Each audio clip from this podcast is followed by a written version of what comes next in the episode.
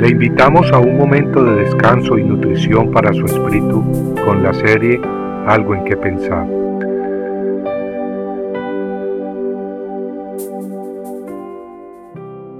Ahora pues, temed a Jehová y servidle con integridad y con fidelidad. Quitad los dioses que vuestros padres sirvieron al otro lado del río y en Egipto, y servid a Jehová. Y si no os parece bien servir a Jehová, escoged hoy a quién habéis de servir, si a los dioses que sirvieron vuestros padres que estaban al otro lado del río, o a los dioses de los amorreos en cuya tierra habitáis. Pero yo y mi casa serviremos a Jehová. Josué 24, 14 al 15. Las escrituras nos dicen que Josué reunió en Siquem a todas las tribus de Israel al pueblo y a sus líderes. Entonces les recordó cómo Dios los había sacado de la esclavitud de Egipto y los había librado de las manos de sus enemigos, entregándoles la tierra prometida.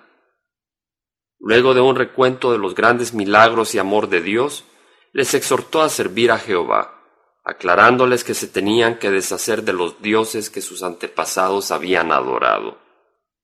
El pueblo tenía que escoger escoger entre servir a los dioses de sus padres o servir a Jehová.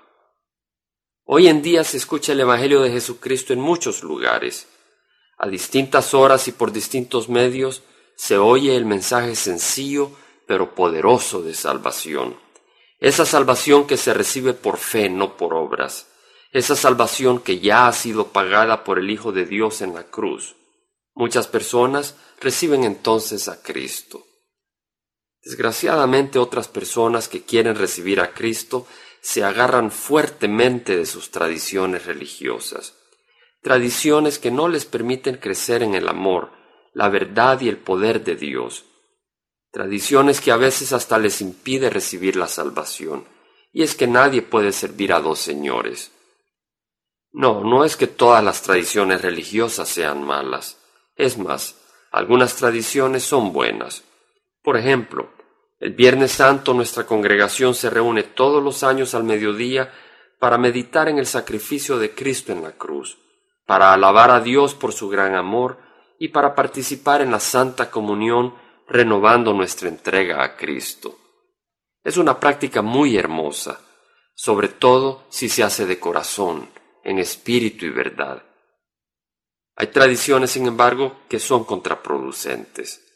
Por ejemplo, ¿Qué autoridad bíblica o beneficio espiritual hay en el prohibir comer o beber un par de horas antes de la Santa Comunión? ¿Es acaso la comida que comemos la que contamina el alma? Sabemos que no.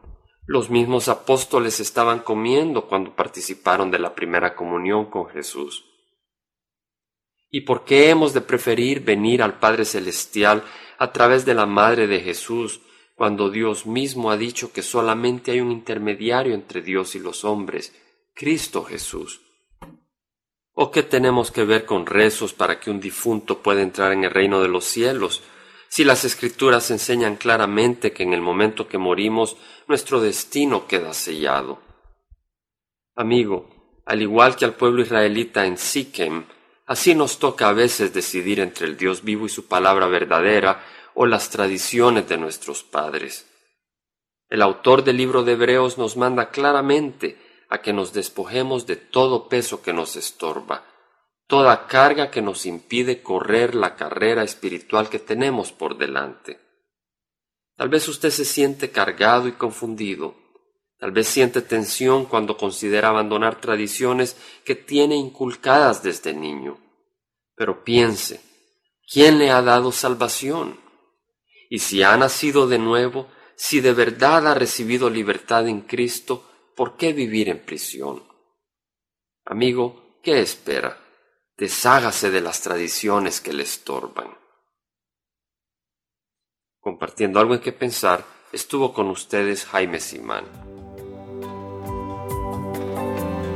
Si usted desea bajar esta meditación, lo puede hacer visitando la página web del Verbo para Latinoamérica en www.elvela.com y el Vela se deletrea E L B de verdad E L A donde también encontrará otros materiales de edificación para su vida. Puede también escribirnos al Vela Pio Box 1002 Orange, California 92856, Estados Unidos. Dios le bendiga.